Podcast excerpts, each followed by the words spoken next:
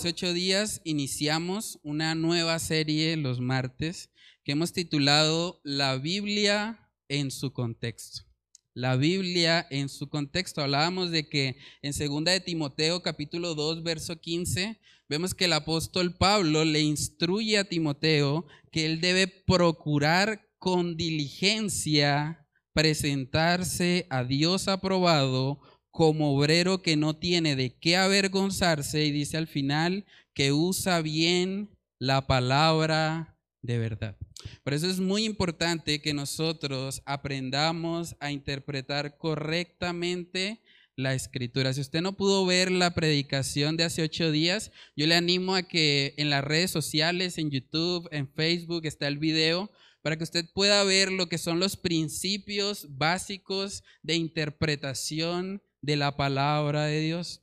Hablábamos un poco acerca de que cada versículo bíblico debe ser interpretado a la luz del contexto inmediato de ese pasaje, también a la luz del contexto de todo el libro y también a la luz del contexto de toda la Biblia. Porque sabemos que el Espíritu Santo es el Espíritu de verdad.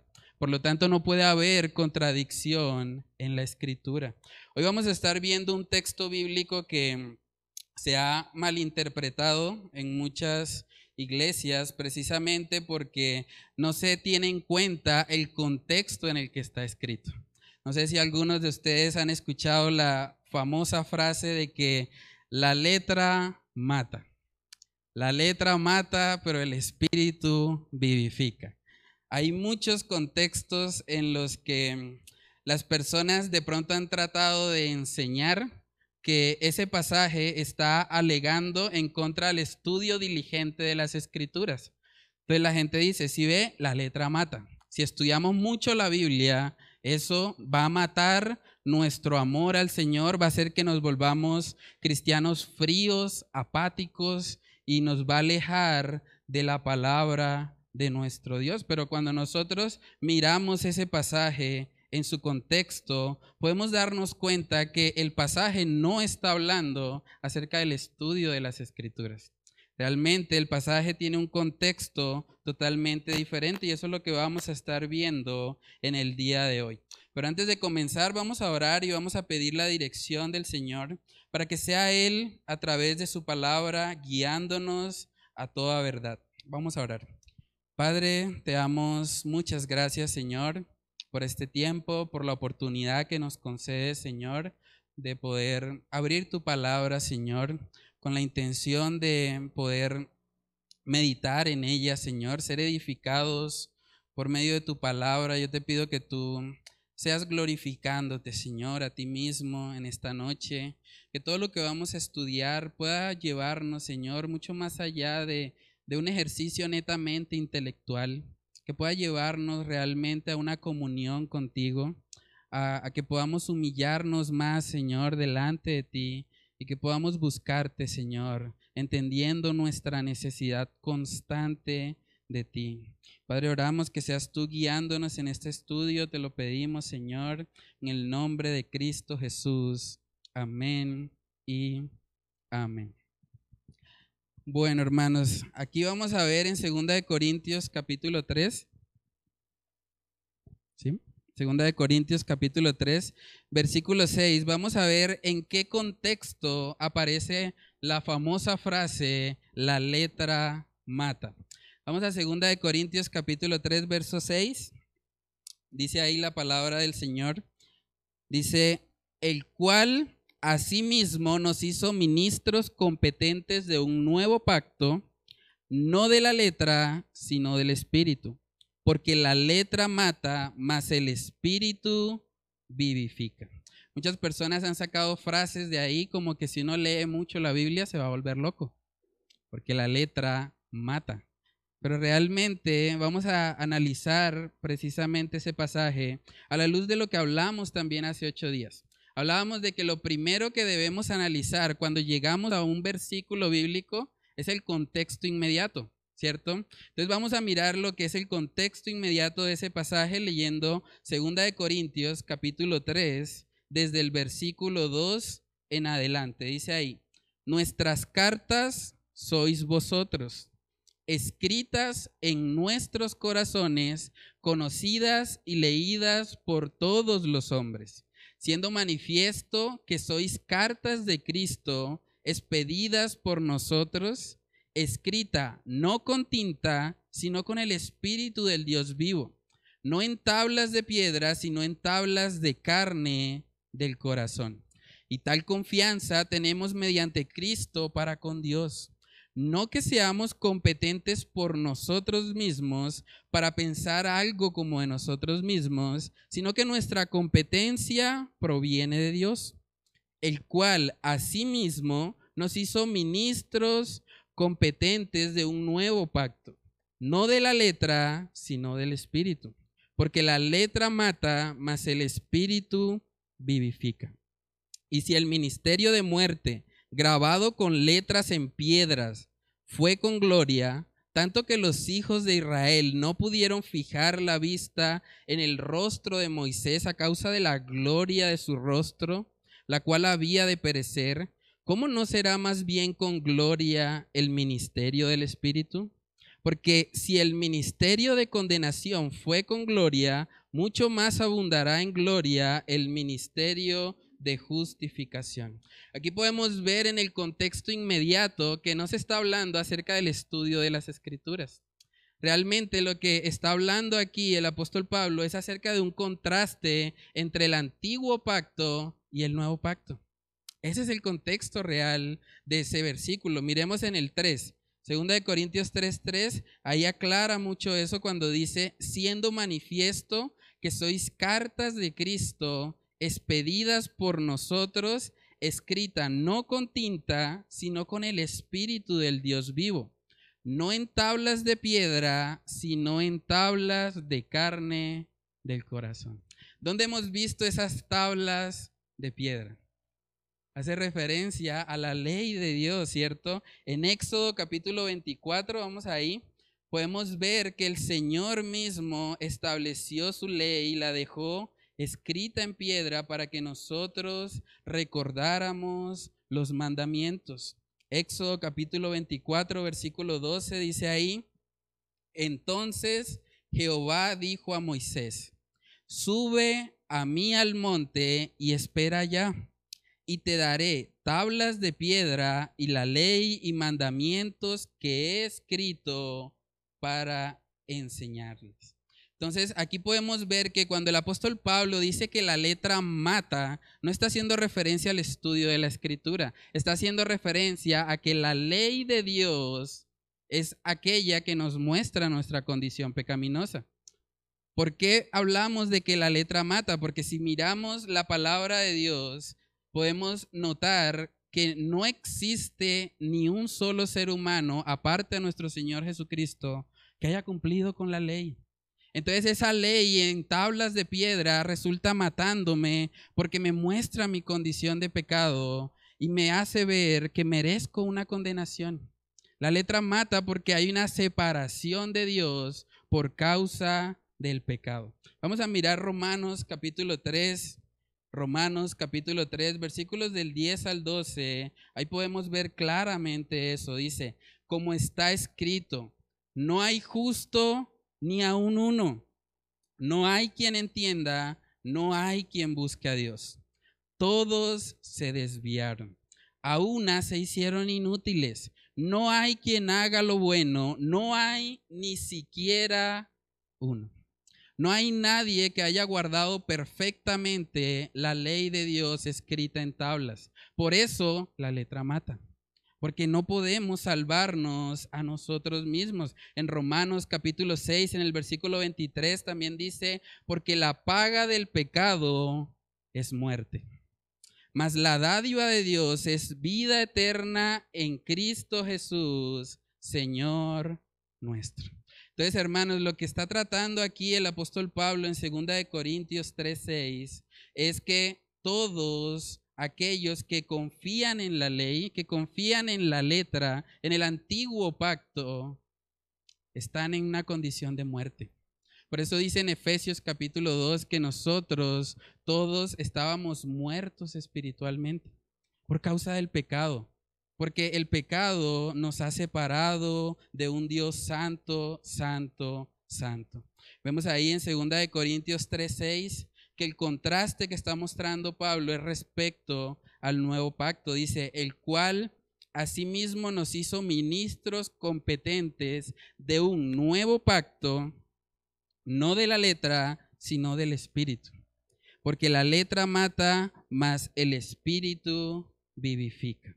Entonces ya entendimos que esa parte de la letra mata hace referencia realmente a que la ley nos muestra nuestro pecado y nos separa también de un Dios santo, santo, santo. Ahora vamos a analizar la otra parte. Dice, más el Espíritu vivifica. Mucha gente ha tomado ese pasaje para decir, bueno, no hay que estudiar tanto la Biblia porque eso, eso mata, eso hace que, que el ánimo se pierda, no, hay que dejar que, que el Espíritu fluya. Y han interpretado esa parte como que, como que el espíritu es una emoción, es algo que llega a nuestros corazones y que nos va a decir exactamente cómo debemos actuar. Pero vamos a ver que a la luz del nuevo pacto, una de las cosas que el Señor hace en nosotros es que Él nos transforma de adentro hacia afuera. Y al transformarnos de adentro hacia afuera es que nosotros podemos tener vida. Porque el problema del ser humano es que tiene un corazón perverso. Si nosotros somos sinceros y examinamos la ley de Dios, tenemos que reconocer que todos, de una u otra manera, hemos fallado. No hemos cumplido con el estándar de Dios. Por lo tanto, hay una ley en nuestros miembros, como decía Pablo, que se levanta en contra a la obediencia al Señor. Y por lo tanto, nosotros necesitamos a alguien que nos rescate, que nos rescate de nuestra condición de pecado. Y eso solo sucede cuando nosotros vamos a Cristo en arrepentimiento y fe. Vamos a ver en Ezequiel capítulo 36 donde se profetiza lo que va a ser el nuevo pacto y una de las cosas que caracteriza este nuevo pacto es que ahora el Espíritu Santo nos va a guiar para poder obedecer aquello que era imposible en nuestra carne. Vamos a verlo. Ezequiel capítulo 36, versículos del 26 al 27. Miren lo que dice ahí. Os daré corazón nuevo y pondré espíritu nuevo dentro de vosotros. Y quitaré de vuestra carne el corazón de piedra y os daré un corazón de carne. Y pondré dentro de vosotros mi espíritu y haré que andéis en mis estatutos y guardéis mis preceptos y los pongáis por obra. Lo que Dios hace cuando nosotros venimos a Cristo con un corazón contrito y humillado, reconociéndole como nuestro Señor y Salvador, es que Él cambia nuestro corazón de piedra. Y a través de su Espíritu Santo, Él ahora nos guía para que nosotros vivamos conforme a la voluntad de nuestro Dios. Por eso habla de que el Espíritu vivifica. La letra mata, la ley me muestra que estoy mal. Pero si yo voy a Cristo, soy sellado con el Espíritu Santo y eso me da vida. Jesús mismo dijo, yo soy el camino, la verdad y la vida. Y nadie viene al Padre si no es por mí. En Romanos capítulo 7 también podemos ver lo que sería un texto paralelo a eso que estamos estudiando hoy en 2 de Corintios 3:6. Vamos a ver lo que dice Romanos capítulo 7, verso 6. Ahí vemos una vez más un contraste entre lo que era el antiguo pacto y el nuevo pacto. Romanos capítulo 7, versículo 6, dice ahí la palabra del Señor. Pero ahora estamos libres de la ley por haber muerto para aquella en que estábamos sujetos. De modo que sirvamos bajo el régimen nuevo del Espíritu y no bajo el régimen viejo de la letra. ¿Saben que solamente un cristiano que ha nacido de nuevo y tiene el Espíritu Santo morando dentro de sí puede vivir de esta manera? El no creyente, cuando se le da una ley, él puede obedecerla externamente tal vez por temor a las consecuencias, tal vez por agradar a otra persona, pero solamente un creyente que genuinamente ha sido salvo puede tener el deseo en su corazón de agradar a Dios en todo, de vivir para Él, de honrarle, de no cumplir simplemente por temor a las consecuencias o por temor a ir a una condenación, a un infierno, sino realmente hacerlo por amor a nuestro Salvador y entendiendo todo lo que Él hizo por nosotros. Entonces, hermanos, el análisis del contexto inmediato nos muestra que este texto de 2 de Corintios 3:6 no tiene nada que ver con el estudio. De hecho, si fuese así, el apóstol Pablo se estaría contradiciendo, porque en segunda de Timoteo vemos que él le pide a Timoteo que le traiga los libros, porque él quería seguir estudiando la palabra de Dios. Él tenía el anhelo en su corazón de crecer más y más conforme al conocimiento de la escritura. Entonces, lo que podemos ver es que hay un contraste. Hay un contraste entre el antiguo pacto y el nuevo pacto.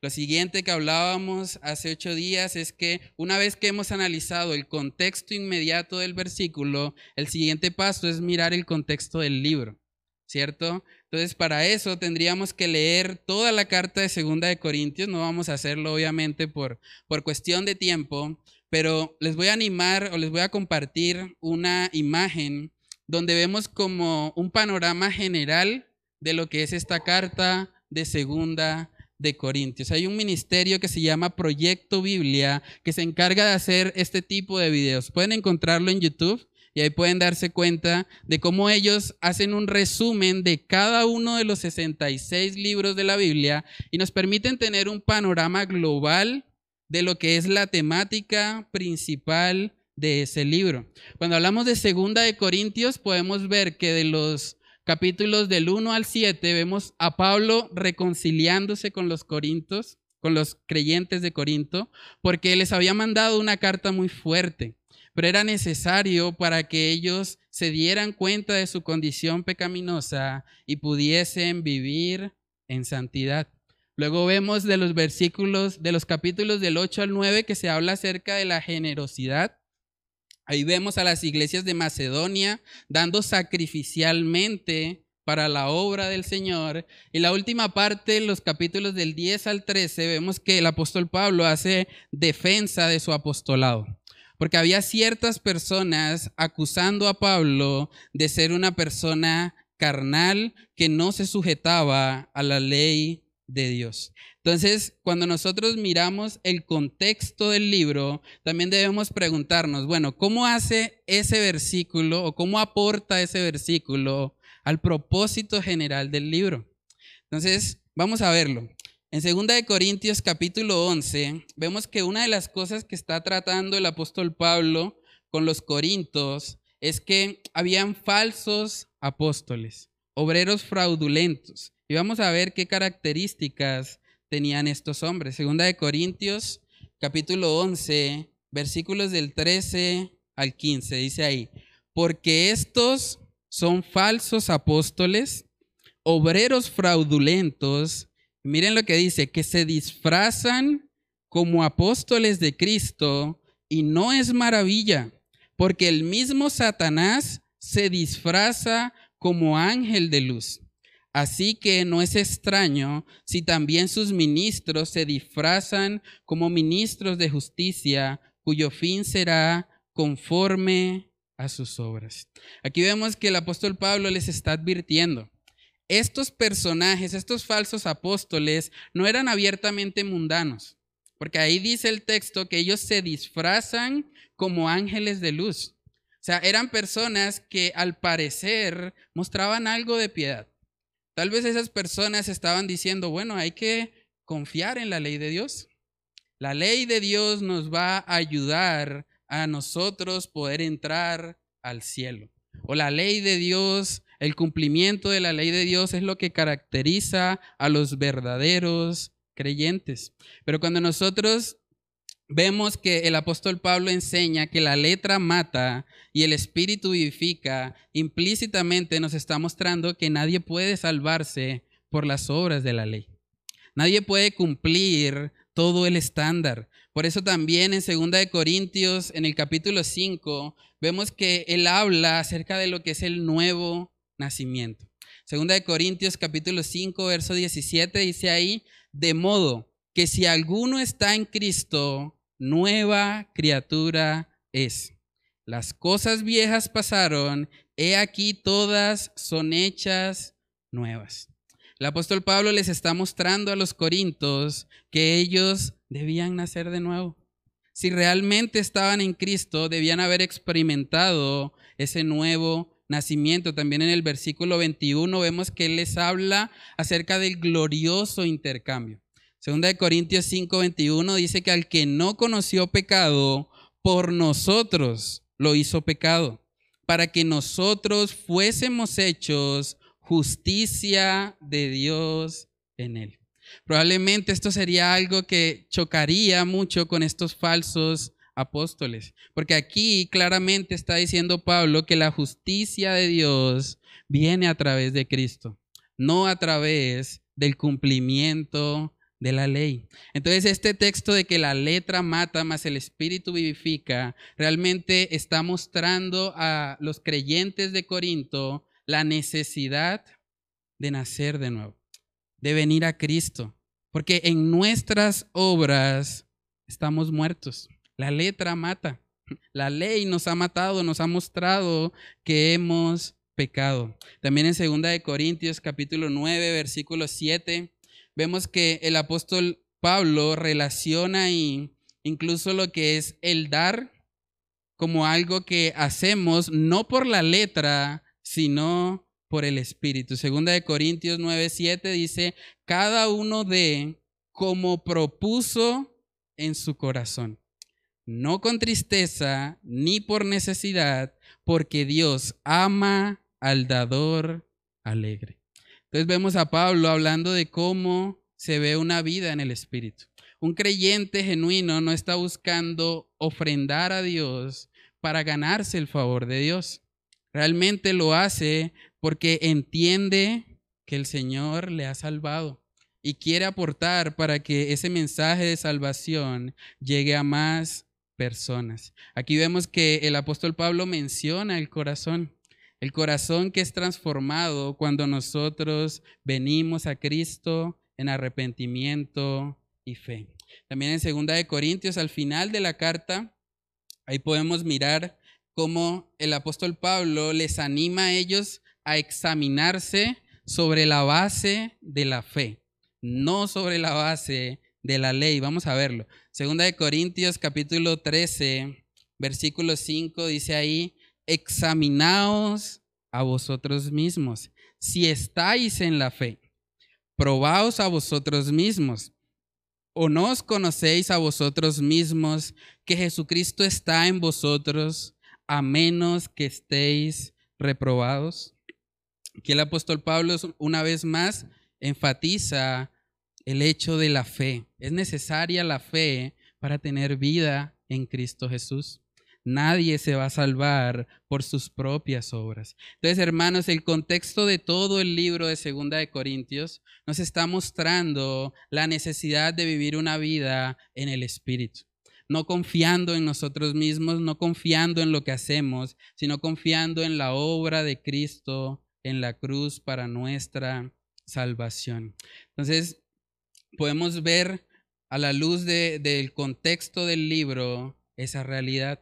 Y lo último que hablábamos hace ocho días es que una vez que hemos visto el contexto inmediato, el contexto del libro, lo que sigue es el contexto de toda la Biblia. Si nosotros queremos interpretar que la letra mata, hace referencia a que nosotros cuando estudiamos la Biblia vamos a estar fríos espiritualmente, nos vamos a volver simplemente intelectuales y, vamos a dejar a un lado lo que es el Espíritu Santo de Dios. Vamos a ver cómo a la luz de toda la Biblia podemos ver que los más grandes avivamientos siempre sucedieron cuando la gente o el pueblo de Dios volvía a las escrituras. Entonces, decir que la letra mata significa que vamos a vivir unas vidas frías espiritualmente si estudiamos la palabra de Dios es algo completamente falso. Vamos a mirar un ejemplo de eso. En Nehemías capítulo 8, Nehemías capítulo 8, ahí podemos ver cómo cuando el pueblo de Dios volvió a la ley Eso trajo un avivamiento en toda la nación de Israel. Vamos a Nehemías capítulo 8, versículos del 8 al 9. Nehemías capítulo 8, versículos del 8 al 9, dice ahí la palabra del Señor. Y leían el libro de la ley de Dios claramente y ponían el sentido de modo que entendiesen la lectura. Y Nehemías, el gobernador y el sacerdote Esdras, escriba, y los levitas que hacían entender al pueblo, dijeron a todo el pueblo, día santo es a Jehová nuestro Dios. No os entristezcáis ni lloréis, porque todo el pueblo lloraba oyendo las palabras de la ley. Cuando el pueblo leía las escrituras era confrontado y eso lo llevaba a llorar, a darse cuenta de su necesidad del Señor. ¿Saben que la palabra de Dios hace eso en nuestras vidas? También en Segunda de Reyes podemos ver una situación muy parecida en el caso de la vida del joven Josías. Vamos a Segunda de Reyes capítulo 22 y a ver cómo el Señor utilizó la vida de un joven de apenas 18 años para traer la reforma más grande que se vivió en ese contexto sobre la nación de Israel. Segunda de Reyes, capítulo 22, versículos del 10 al 11. Miren lo que dice ahí la palabra del Señor. Asimismo, el escriba Safán declaró al rey diciendo, el sacerdote Hilcías me ha dado un libro y lo leyó Safán delante del rey. Miren la reacción del rey. Cuando el rey hubo oído las palabras del libro de la ley, rasgó sus vestidos. En ese contexto, Josías se dio cuenta que toda la nación de Israel se había inclinado a ídolos paganos, a dioses falsos. Y en ese momento él rasgó sus vestidos en señal de arrepentimiento. O sea, la palabra de Dios no mata nuestra vida espiritual, antes al contrario, le da vida nos lleva a arrepentirnos y a actuar conforme al propósito de Dios para nuestras vidas. También en Hechos capítulo 17 podemos ver cómo el Señor utilizó a unas personas o a unos creyentes de Berea para que ellos examinaran de acuerdo a las escrituras si lo que decía Pablo y Silas realmente era así. Vamos a Hechos capítulo 17, versículos del 10 al 11. Dice ahí, inmediatamente los hermanos enviaron de noche a Pablo y a Silas hasta Berea. Y ellos, habiendo llegado, entraron en la sinagoga de los judíos. Y estos eran más nobles que los que estaban en Tesalónica. Y miren la razón, pues recibieron la palabra con toda solicitud escudriñando cada día las escrituras para ver si estas cosas eran así.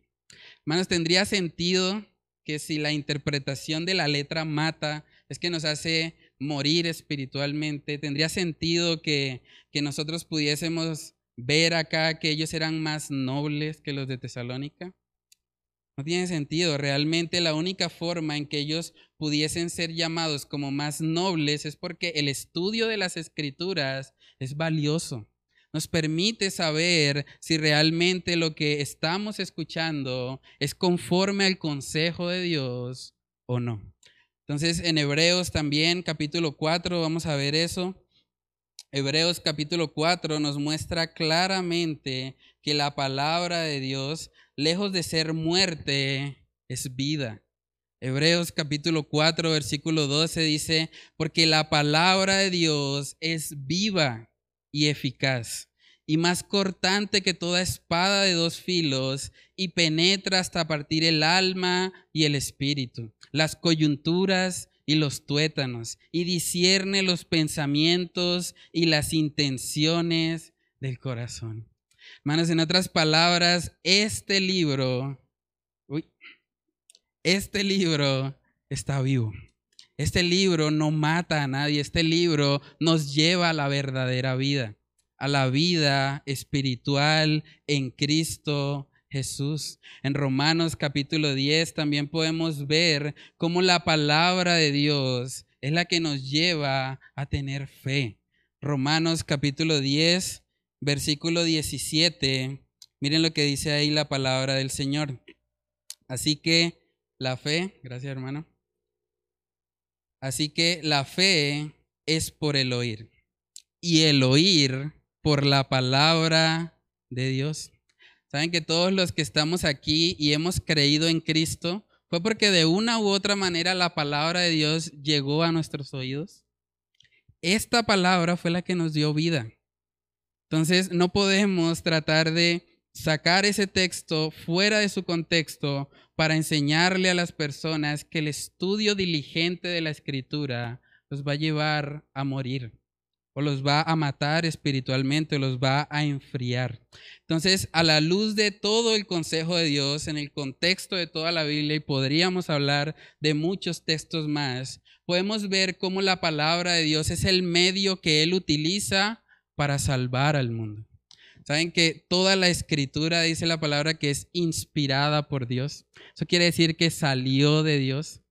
Entonces nosotros debemos ir a ella para conocer ¿Cuál es la voluntad de Dios para nuestras vidas? Entonces ahora llevemos eso a lo práctico. ¿Cómo hacemos para aplicar esta enseñanza? Sabemos ya que la letra mata no hace referencia al estudio de la escritura, pero sí hace referencia a que si confiamos en la ley de Dios, estamos muertos. Si confiamos en nuestras propias obras para salvarnos, estamos perdidos. Vamos rumbo a una condenación. Entonces, ¿cómo podemos aplicar este pasaje? Entendiendo primeramente que debemos ir a Cristo en arrepentimiento y fe para ser salvos. Debemos ir a Él. No hay otro nombre bajo el cielo dado a los hombres en el que podamos ser salvos sino en Cristo Jesús. Y cuando nosotros hacemos eso, ahora Él coloca en nosotros un deseo genuino por su palabra, un deseo por agradarle a Él. Y yo les animo a que nos examinemos, así como el apóstol Pablo le decía a los creyentes en Corinto. Examinémonos, ¿estamos realmente en esa fe? ¿Hemos pasado de muerte a vida? ¿Hemos experimentado ese nuevo nacimiento? Si yo les preguntara a ustedes del 1 al 10, ¿qué tan importante es la palabra de Dios para ti? Pensemos en eso, porque algo que hace el Señor en nosotros cuando nos salva es que coloca un deseo por conocerle más. Y las escrituras son las que dan testimonio de Él. Entonces debe haber en nosotros un deseo por escudriñar la palabra, por conocerle aún más. Estamos viviendo nuestra vida cristiana bajo los rudimentos de la ley, pensando que entre más hacemos vamos a ser más aceptos delante de Dios o estamos confiando plena y totalmente en la obra de Cristo consumada en la cruz? Hermanos, debemos examinar nuestras vidas para mirar si realmente estamos teniendo esa vida espiritual. La letra mata nos muestra que nadie puede salvarse. Y el Espíritu vivifica nos muestra que solamente cuando somos salvos y conocemos al Señor, podemos vivir una vida conforme a los principios de su palabra. Entonces preguntémonos en qué lado estamos. ¿Estamos en la muerte de la letra o estamos en la vida del Espíritu? Vamos a orar. Padre, te damos muchas gracias, Señor, por este tiempo. Gracias por permitirnos ver, Señor, a la luz de tu palabra, como esa frase, Señor, de que la letra mata, mas el Espíritu vivifica no tiene nada que ver con el estudio de las escrituras, sino que más bien nos muestra, Señor, que por las obras de la ley ninguno será justificado delante de ti. Padre, yo te pido que seas tú obrando en nosotros, guiándonos a toda verdad, permitiendo, Señor, que tu palabra sea obrando en nuestros corazones, que si hay alguien, Señor, que, que no te ha conocido a ti, que hoy pueda ser el día de salvación. Que puedas tú guiarle, Señor, a un arrepentimiento genuino delante de ti. Que esa persona pueda pasar de muerte a vida, pueda ser una nueva criatura en Cristo, Señor. Padre, yo te pido, Señor, que tú nos ayudes a mantener siempre nuestro enfoque, nuestra mirada puesta en ti. Ayúdanos a no vivir la vida cristiana sobre la base de lo que hacemos, sino a vivir nuestra vida cristiana sobre la base de lo que tú ya has hecho en la cruz del Calvario. Padre, oramos para que seas tú glorificándote en nuestras vidas, Señor, y permitiéndonos poder aplicar correctamente este pasaje de tal manera, Señor, que solamente tú seas exaltado en nuestras vidas. Padre, oramos, Señor, todas estas cosas en el nombre de tu Hijo amado Jesús. Amén y amén.